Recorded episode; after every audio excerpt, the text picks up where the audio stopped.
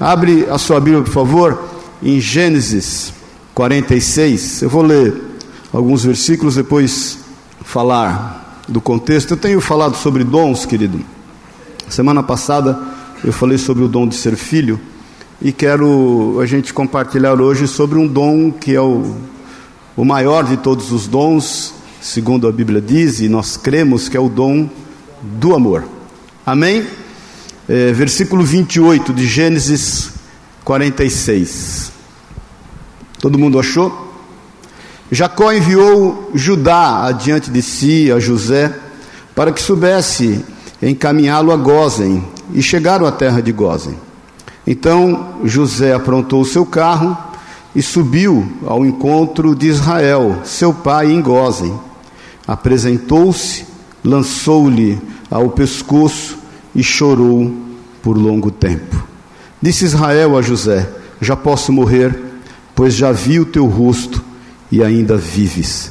E José disse aos seus irmãos e à casa de seu pai: Subirei e farei subir a Faraó, e lhe direi: Meus irmãos e a casa do meu pai, que estavam na terra de Canaã, vieram para mim. Amém? Vamos orar. Pai querido, obrigado, Jesus. Obrigado por estarmos aqui, obrigado pela tua palavra, obrigado por aquilo que temos visto e ouvido. Sabemos que o teu Espírito Santo está aqui, Senhor. Sabemos que o Senhor é antes de nós. O Senhor marcou um encontro conosco aqui. Nós desejamos mais de Ti, desejamos da Tua direção, da Tua palavra, desejamos saber da Tua vontade acerca da nossa vida. Em nome de Jesus, Espírito Santo de Deus, fala aos nossos corações. Fala, Senhor, fala com liberdade, com ousadia, com intrepidez tudo para louvor da tua glória.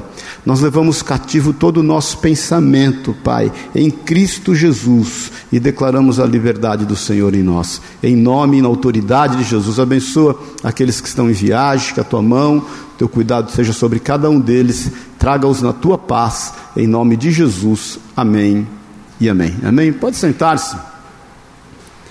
Irmãos, essa, essa eu li exatamente o parte do fim de uma história de 22 anos. 22 anos não são 22 dias, né? É bem verdade que quando nós estamos vivendo parece que o tempo ele, ele passa sem que a gente perceba, desde que a gente não esteja administrando uma dificuldade. Quando você investe tempo, por exemplo, no cinema, passa rápido. Quando você investe as mesmas duas horas, uma hora e cinquenta, administrando um problema, parece que essas duas horas são intermináveis. Então, essa história que termina com um abraço após 22 anos de um pai e um filho, um pai entendendo que aquele filho estava morto e um filho não sabendo ao longo do tempo se esse pai continuara vivo, começa com um roteiro fantástico. E a gente sabe a história de José, que aos 17 anos de idade, por ser o filho predileto, por ser o filho da mulher que Jacó mais amou, o primeiro filho com Raquel, o segundo filho foi Benjamim, ele despertou a fúria, a ira, a inveja dos seus irmãos. E a palavra de Deus diz que ele foi vendido por esses irmãos para não ser morto. E sendo vendido, ele trilhou um caminho de dificuldade, muitas vezes de sentimento de abandono, de esquecimento até. Mas em todo o tempo, a Bíblia deixa clara que Deus era com ele, que a mão do Senhor era com ele. Você sabe da história, e se você não sabe, só para te lembrar rapidamente, quando ele chega no Egito, Potifar o compra, ele na casa de Potifar prospera não só ele, mas a casa de Potifar. Ele, por ser um moço de, de, de, boa estatura, de beleza, a Bíblia diz que a mulher de Potifar se levanta para poder seduzi-lo. Ele, ele, ele, ele não aceita aquilo, ele, ele confronta o pecado, ele se mantém fiel a Deus, fiel aos seus princípios e valores, e ele rejeita aquilo, e por isso a Bíblia diz que ele é caluniado, ele é difamado, ele é acusado falsamente e ele é preso. E lá na prisão, a Bíblia diz que Deus era com ele, ele continua exercendo os seus dons e seus talentos. José tinha muitos dons, José tinha muitos talentos, e ele fazia questão de exercê-los. E a palavra de Deus diz que ali ele ainda fica esquecido por mais um tempo, até que o Faraó tem um sonho, você sabe disso, e ele exerce de novo mais um de seus talentos, vai discerne o sonho, depois ele exerce de novo mais um de seus talentos, ele é eleito para administrar uma situação que viria a acontecer, você sabe disso, os sete anos de grande bonança, e ele precisaria ter muito cuidado em administrar isso, porque viriam sete anos de grande dificuldade, e ele exerce mais uma vez um talento. E Deus dá a ele a honra de todas as coisas. Depois os irmãos vêm comprar alimento, e porque por, né, toda a terra passou por uma grande fome, aí já dá nos 22 anos, porque a Bíblia é clara acerca desse tempo. Ele foi vendido com 17, aos 30 ele foi alçado a ser o primeiro-ministro, o, o chefe de Estado ali do reino do Egito. Depois vem os cinco anos, de, os sete anos, perdão, de grande bonança depois, no meio de dois anos de grande fome, então são mais nove anos, são 22 anos exatos, irmãos, vem a eles para poder comprar alimento. Ele não se identifica no primeiro momento. E ele pede para que os irmãos voltem e deixem com ele cativo, escravo, Simeão. Os irmãos voltam e ele fala: Vocês vão me trazer o irmão mais novo, que é Benjamim. Ele está falando com os irmãos por intérprete. Os irmãos, eles, é, eles evidenciam uma mudança porque eles falando na, na, língua hebraica e José entendendo a língua hebraica, eles, eles falam: olha, nós erramos, nós se levantamos contra a vida do nosso irmão, mesmo nosso irmão clamando, nós não o ouvimos, nós não demos atenção à sua dificuldade. Ele, ele começa a perceber uma mudança grande na vida desses irmãos, um reconhecimento dos seus erros e dos seus pecados. Ele começa então a manifestar o grande dom que ele tinha, que era o dom do amor. Nós vamos ler isso aqui daqui a pouco, mas o dom do amor se sobrepõe a todas as coisas, querido. Nada adianta termos vários dons Nada adiantaria para José ter todos os dons que ele tinha se ele não pudesse manifestar o dom do amor. 22 anos. Aí ele fala para que os irmãos voltem para buscar Benjamim, os irmãos voltam, o pai se recusa a mandar, Simeão fica lá cativo. Ele, a palavra de Deus diz que ele devolve o dinheiro deles, e eles ainda chegam em casa e ficam, meu Deus, e agora? O dinheiro está aqui, e aí passa um tempo, o, o, a fome bate de novo, e vem o filho Rubem e fala: Pai, nós precisamos ir lá, se, vamos lá. Se ele, ele manter cativo Benjamim, você pega os meus dois filhos para você por escravo, você pode até matá-los. Ele não aceita, aí vem Judá. Judá se põe como substituto por duas vezes e fala: Pai, olha, é a minha vida contra a vida de Benjamim. Eu me ponho no lugar dele. Mas deixe, faça com que a gente vá lá buscar esses alimentos, se nós vamos morrer de fome. E depois você leia, irmãos, é, é linda, né? De, do capítulo 38 até o final de Gênesis. E aí a palavra de Deus diz que Jacó então permite, quando os irmãos vão, aí ele recebe os irmãos, ele faz um almoço, um banquete, sem se identificar no seu palácio real e os irmãos estão ali sendo atendidos. Ele pede para que o filho mais novo, o Benjamim, o seu irmão mais novo, tenha uma porção cinco vezes maior de comida do que os outros tiveram. Aí a palavra de Deus diz que eles resolvem então ir embora. O que, que ele faz? Ele pega e, e coloca um copo de prata, uma taça de prata, na, na, dentro dos mantimentos que Benjamim estava levando. E aí ele manda com que seus oficiais estejam à frente, e aí Benjamim é acusado daquele roubo, ele tem como escravo, os irmãos voltam tudo para o palácio, e aí os irmãos começam a dizer mais uma vez e evidenciar a sua mudança, dizer, olha, nós estamos preocupados conosco, o nosso pai vai morrer, se Benjamim fica aqui, o nosso pai vai morrer, nós, ele já perdeu um, um, filho que ele tanto amava, que foi José, e agora esse é o filho mais novo que ele tanto ama, filho da sua velhice. Se nós não o levarmos, ele vai morrer. A Bíblia diz que José não aguenta, não suporta aquela situação, em amor ele se revela. Ele manda todos os oficiais saírem do palácio, e a Bíblia diz que ele chora a ponto de todo o reino do Egito ouvir. Tem três coisas aqui que eu quero meditar com você acerca do amor que é manifesto através da vida de José, para que a gente entenda realmente a essência desse dom que Deus nos confiou. Irmãos, ninguém pode suplantar a força do amor. Ninguém pode suplantar a força do amor. Quando exercido segundo o desejo e a vontade de Deus. A primeira coisa é bom que a gente entenda que quando nós nos submetemos ao dom do amor que Deus conferiu a cada um de nós, nós automaticamente nos submetemos a Deus e o cumprimento de toda a Sua vontade. Vou repetir. Quando nós nos submetemos à supremacia, ao poder, à ação específica do amor, que é um dom que Deus confiou nas nossas vidas, nós entramos debaixo automaticamente, submissos a Deus, porque Deus é amor, e submisso ao cumprimento de toda a sua vontade. Ainda isso, ainda que isso requeira um exercício de todos os dons que Deus nos deu, inclusive a paciência, a longanimidade que é parte do fruto do Espírito e dom de Deus para com a nossa vida, que foi o que pacientemente José exerceu. Talvez você esteja em dúvida quanto aos acontecimentos da tua vida.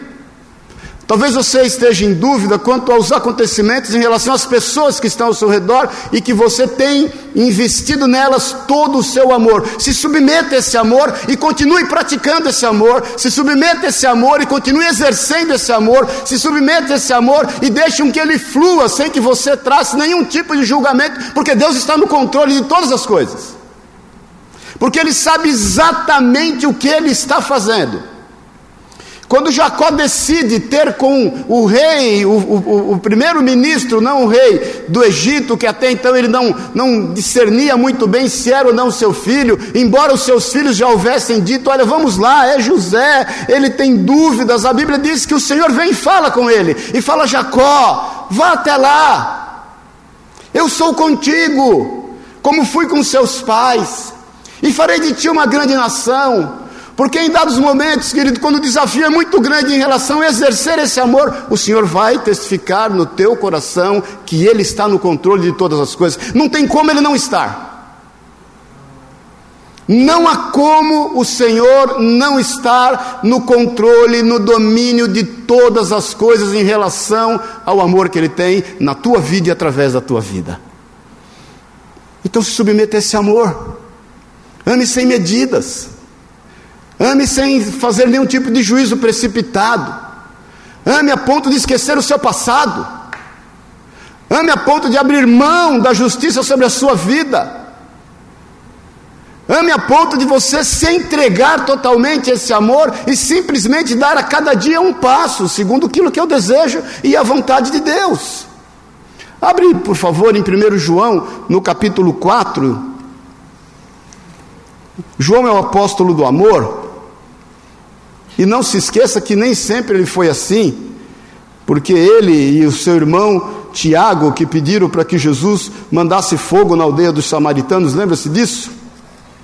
Lembra-se disso? Filhos do trovão, mas no versículo 7, tantas outras citações que João fala, mas algo que eu quero que o Senhor colocou no meu coração, que é bom nós entendermos, no versículo 7 diz assim: Amados, amemo-nos uns aos outros, porque o amor, o que, que diz aí? O amor vem, procede, é nascido de Deus. E todo aquele que ama é nascido de Deus e conhece a Deus. Aquele que não ama não conhece a Deus, porque Deus é amor, pois Deus é amor. Nisto se manifestou o amor de Deus em nós, em haver Deus enviado seu Filho unigênito ao mundo para vivermos por meio dele. Olha para mim só um pouquinho antes da gente continuar, vou ler mais dois versículos. A Bíblia diz que Deus amou o mundo e enviou o seu Filho, né? Você sabe de cor e salteado, João 3,16, e Deus amou o mundo de tal maneira que deu seu Filho unigênito para que todo aquele que nele crê não morra, não pereça, mas tenha vida eterna. Porque muitas vezes nós temos um conceito errado de que Jesus veio e depois Deus nos amou. E que o fato de Jesus ter vindo fez com que Deus viesse então a nos amar. Não, o Senhor nos amou, e porque Ele nos amou e nos ama, Ele enviou Jesus. Não é que Ele enviou Jesus para depois nos amar.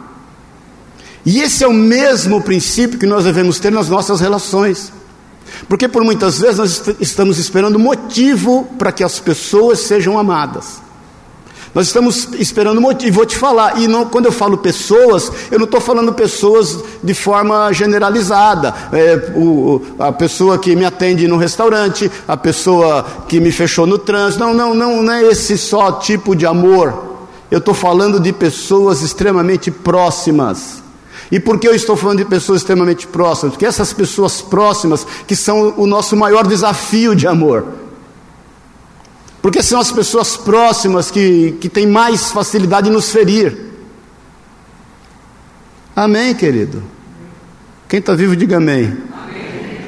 São aqueles a quem nós mais amamos e quem mais nós nos aproximamos, que mais nós temos dificuldade muitas vezes em persistir em amor. E que nós estamos buscando, às vezes, motivo neles para continuar amando. Deixa eu te falar, irmãos, o amor é um dom que Deus colocou sobre a nossa vida. E sendo ele um dom, ele não busca motivo algum para ser exercido. Ele simplesmente tem que ser, agir com liberdade, ainda que se passem 22 anos. Ainda que nós tenhamos que abrir mão de tudo que foi traumático na nossa vida Ainda que nós tenhamos que abrir mão de tudo quanto nos decepcionou, de tudo quanto mexeu no nosso interior, de tudo quanto gerou em nós situações as piores possíveis, por mais que nós estejamos ao longo desses anos exercendo todos os dons e talentos que o Senhor nos tem confiado, se nós não exercermos com sabedoria e entendermos que nós estamos submissos totalmente a esse amor que Deus colocou, nós não vamos ver a manifestação de Deus através da nossa vida. Estão entendendo até aqui? Então Deus amou o mundo, por isso que Ele entregou Jesus. Ele não buscou motivo algum, você sabe disso, nós falamos isso várias vezes. Jesus, quando está na cruz, Ele não esperou ninguém pedir perdão a Ele. Ele simplesmente orou ao Pai e falou: Pai, perdoa-lhes, porque eles não sabem o que fazem. Ele sabia que os discípulos o abandonariam.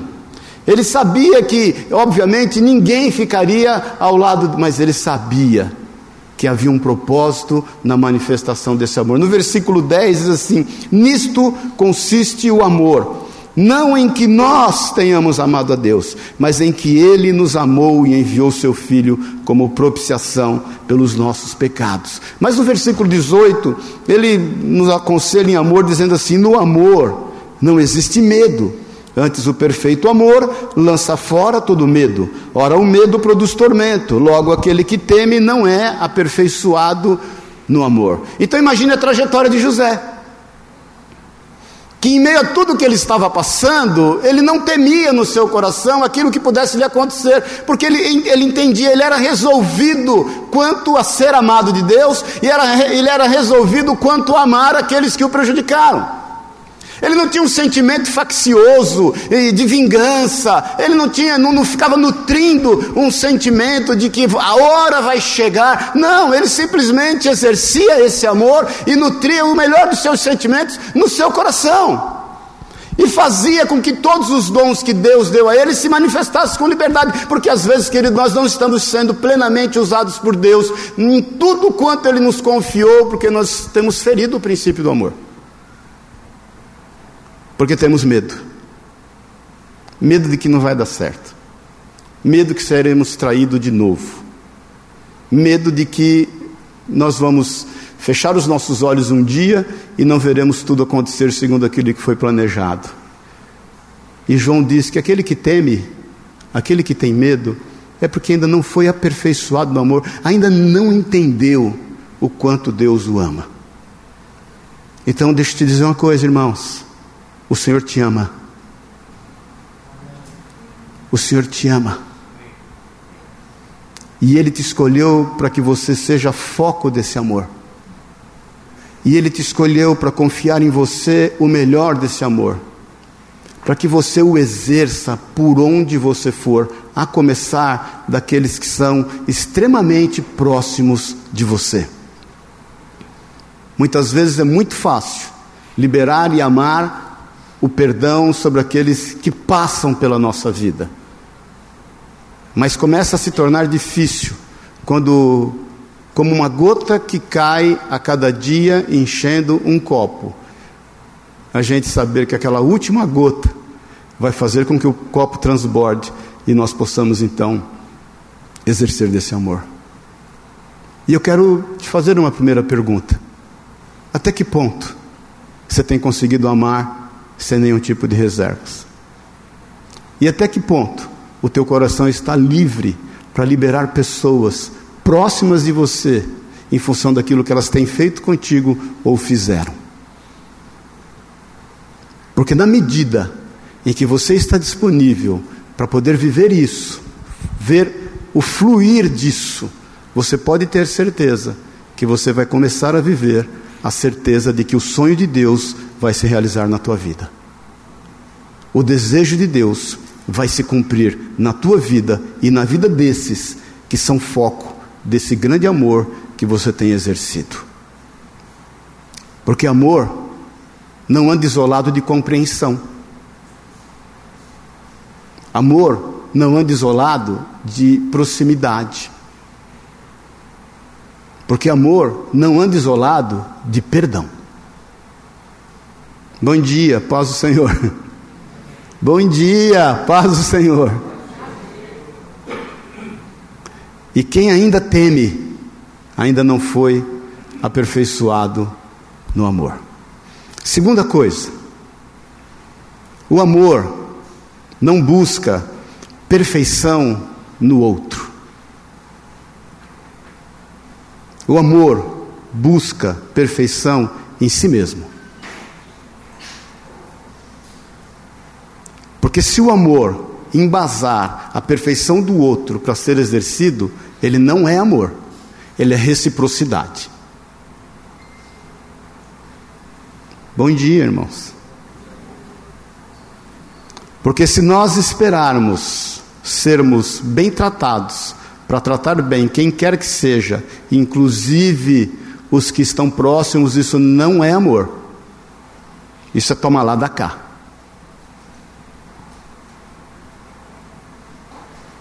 Quem está vivo, diga amém. Não é uma tarefa fácil compreendermos acerca da dimensão e da profundidade do amor que nos foi confiado. Porque o amor não busca perfeição naqueles que estão ao seu redor. O amor busca perfeição somente em si, para poder exercer tudo quanto está à sua disposição. E você sabe disso, abre em 1 Coríntios no capítulo 13, que é, é, é a grande carta do amor escrita pelo apóstolo Paulo. E no versículo 1, quem achou, diga amém. Ainda que eu fale a língua dos homens e dos anjos, se eu não tiver amor, serei como bronze que soa e como símbolo que retine. Interessante que no versículo 1 ele fala o que ele será se não tiver amor. Ele, ele será uma vida inóspita, algo, algo que não tem, não tem tom, tem som, mas não tem tom. Tem aparência, mas não tem nada que possa ser transmitido dele. É como alguém que está na vitrine. É como um boneco que está enfeitando. É como uma fotografia que não expressa uma verdade é aquela selfie sempre rindo e destruído por dentro. É aquela família margarina que a gente vê por aí no, na, nas mídias sociais, mas que não tem a menor paz, que não se falam, que esperam para sentar à mesa para poder ficar no celular.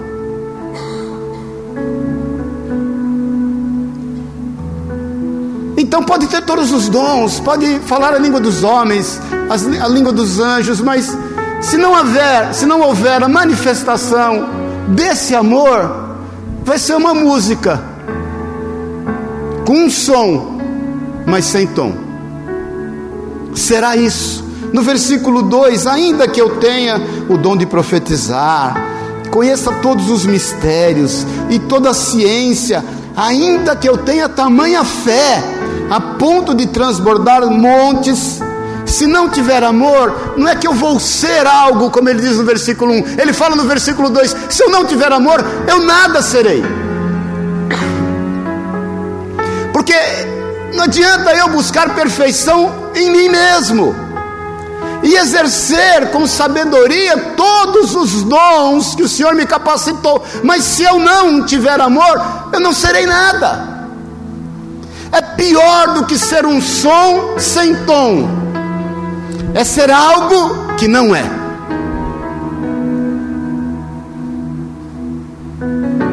É ser um ator da vida é ser um intérprete da Bíblia. É ser alguém que passa sem a menor relevância. É ser alguém que tem ouvidos, mas só escuta, não ouve.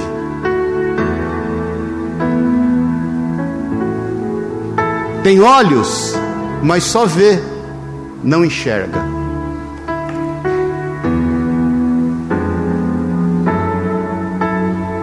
Deus nos confiou um sobremodo e excelente dom, que é o dom do amor, e nos deu o exemplo, porque Jesus não buscou perfeição em si mesmo, ele não tomou por usurpação o ser igual a Deus, antes se fez homem. Passou todas as aflições que nós passamos, porém sem pecar, e venceu todas elas. No versículo 3, ele já não fala do que ele é ou do que ele não é. Ele diz no versículo 3: E ainda que eu distribua todos os meus bens entre os pobres, e ainda que entregue o meu próprio corpo para ser queimado, se não tiver amor, o que, que acontece? não serve para nada.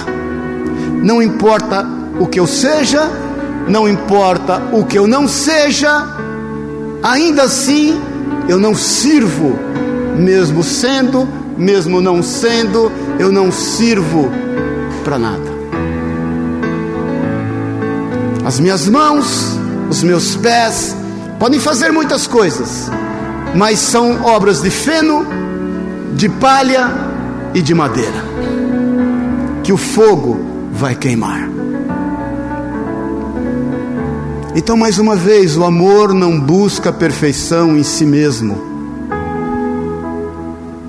Perdão, o amor não busca perfeição no próximo, mas busca, perdão, perfe... ainda bem que vocês estão ligados em nome, eu vi os olharzinhos, mas busca perfeição em si mesmo.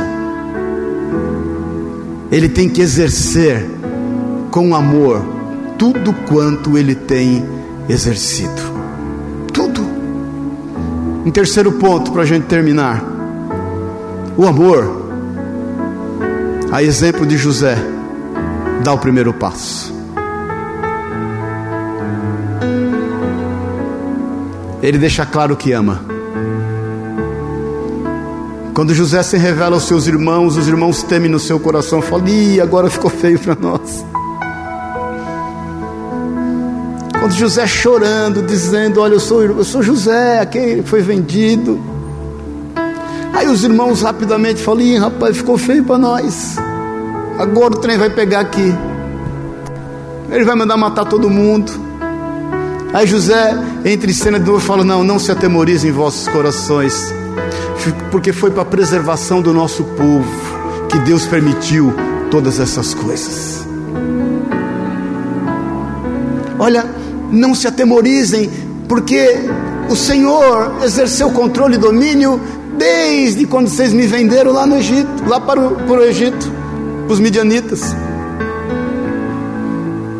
Olha, não se atemorizem, porque eu, eu jamais esperei algo contrário de vocês, em função daquilo que vocês estavam contaminados naquele momento. Eu, eu, eu nunca busquei perfeição em vocês, eu continuei buscando em mim perfeição nesse amor para poder chegar esse dia que eu sabia que iria acontecer, porque o Senhor me deu essa visão e esse sonho lá atrás, e ninguém pôde compreender. Nós estamos aqui conjecturando, não é o que a Bíblia diz que José falou, mas é o que a gente pode conjecturar dizendo, não é heresia. Pois José, ele liberando aquele perdão, recebendo aqueles irmãos em amor, ele dá o primeiro passo, e ele faz isso duas vezes. Porque depois que morre Jacó, o pai deles, os irmãos se reúnem de novo e falam: e agora vai pegar, porque agora Jacó morreu e já o nosso pai morto. Então agora chegou o momento de José se vingar, agora chegou o momento de José se levantar contra nós. Agora vai ficar feio, ele vai preservar somente a vida de Benjamim. José ouve aquilo de novo, chora de novo.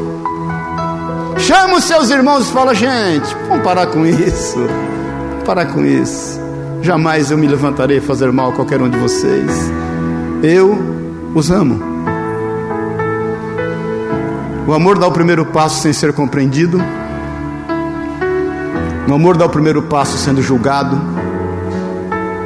O amor dá o primeiro passo em toda e qualquer circunstância. O Senhor fez isso. Abre em Efésios no capítulo 5.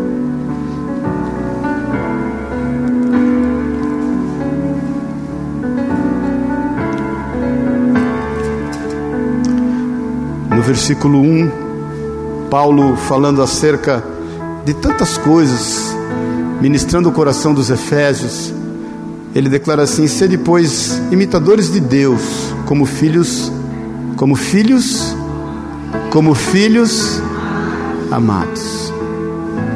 E andai em amor, como também Cristo nos amou e se entregou a si mesmo por nós." Como oferta e sacrifício a Deus em aroma suave.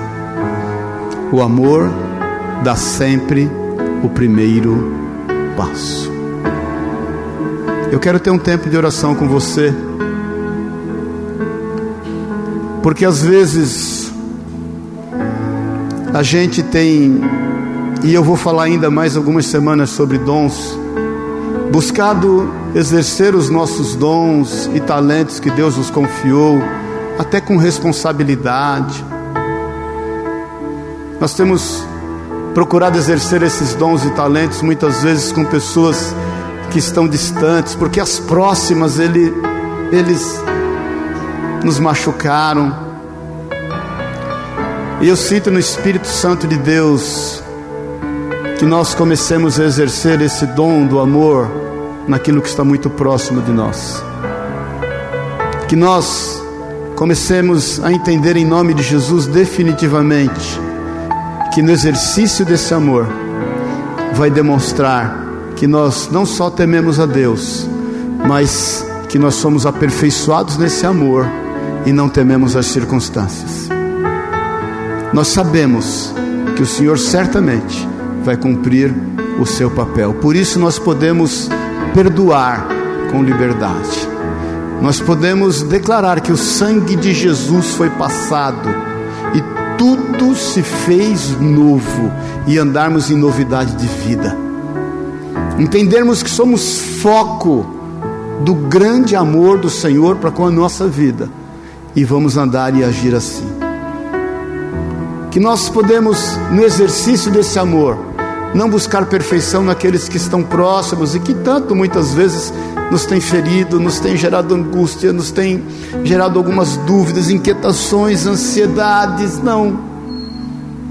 Nós vamos aperfeiçoar o amor naquilo que Ele tem colocado em nós, sabedores que no exercício desse amor todas as coisas vão se encaixar nos devidos lugares. E em terceiro lugar, nós vamos dar o primeiro passo. E o primeiro passo, sabe como começa? Com uma disposição em amar. Agora, o amor não anda isolado, ele precisa que a compreensão, ele precisa que a disposição de estar junto e que o perdão estejam junto a ele. Amém? Estamos dispostos. Quem está vivo, diga amém. Vamos ficar em pé em nome de Jesus. Em nome de Jesus.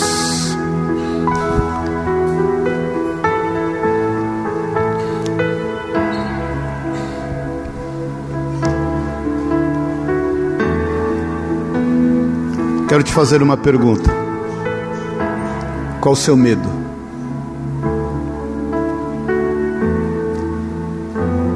Qual o seu medo?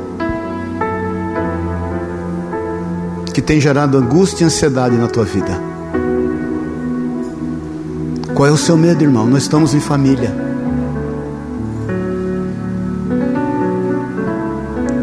Eu quero te desafiar a colocar isso diante do Senhor. Senhor, olha, esse medo tem me impedido de amar. Esse medo tem me confrontado, esse medo tem me colocado, como a gente dizia, não sei se diz ainda hoje, esnucado. Eu estou num canto sem saída, estou em xeque. E eu não sei qual é o próximo passo. Esse medo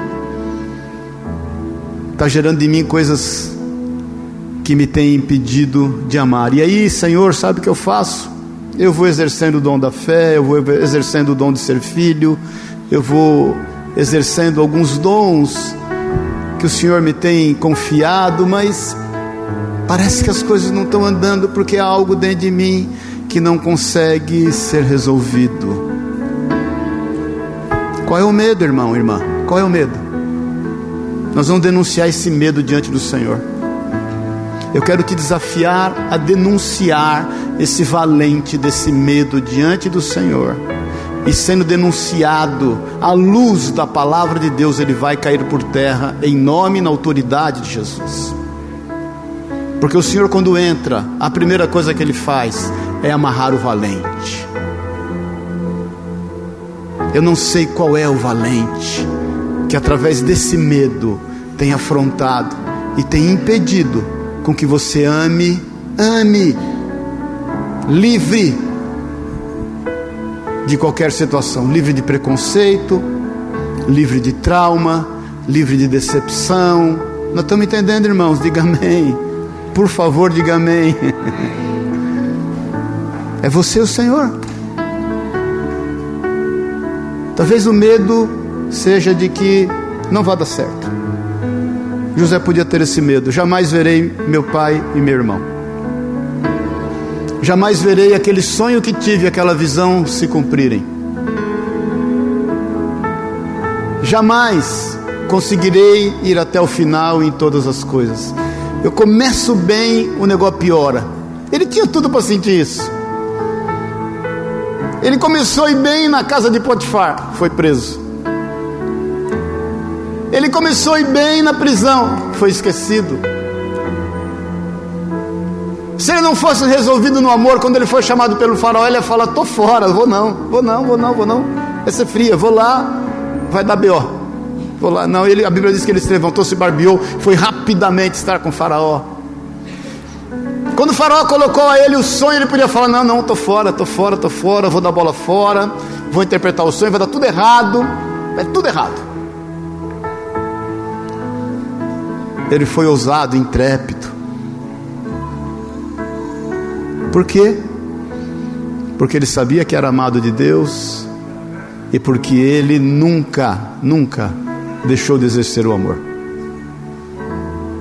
Então qual é o medo, irmão? Qual é o medo, irmã?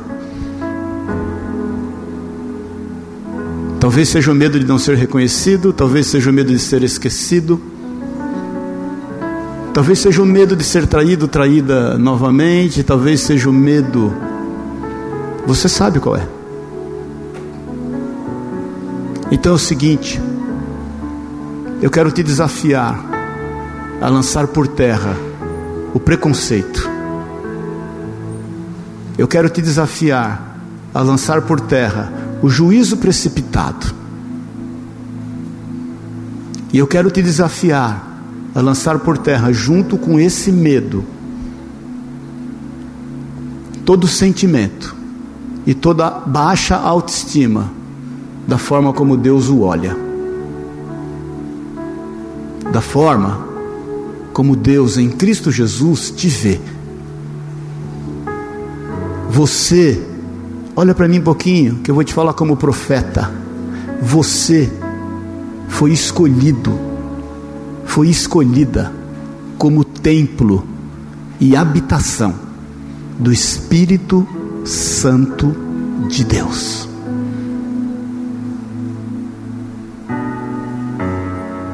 Não retenha, não contenha.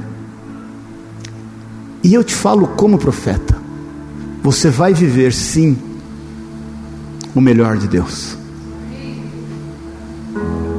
Porque a Bíblia nos diz isso. Você vai ver sim, você vai ver, a Bíblia nos diz isso. Os seus sonhos e as visões que Deus te deu realizados. Você verá. Creia nisso. Tudo, tudo vai terminar bem. Tudo vai terminar bem. Porque nós somos destino, nós somos alvo do amor de Deus. Então, irmão, irmã, joga diante do Senhor e denuncia o medo. E comece agora, em nome de Jesus, a liberar o perdão. Abrir mão do preconceito. Abrir mão do juízo precipitado. Porque eu quero que, em nome de Jesus, você saia por essa porta livre. Livre. Livre, como foi José a vida inteira. Livre. E sendo livre, você tenha a plena convicção de que Deus, estando e está no controle de todas as coisas, tudo, tudo, tudo vai terminar bem.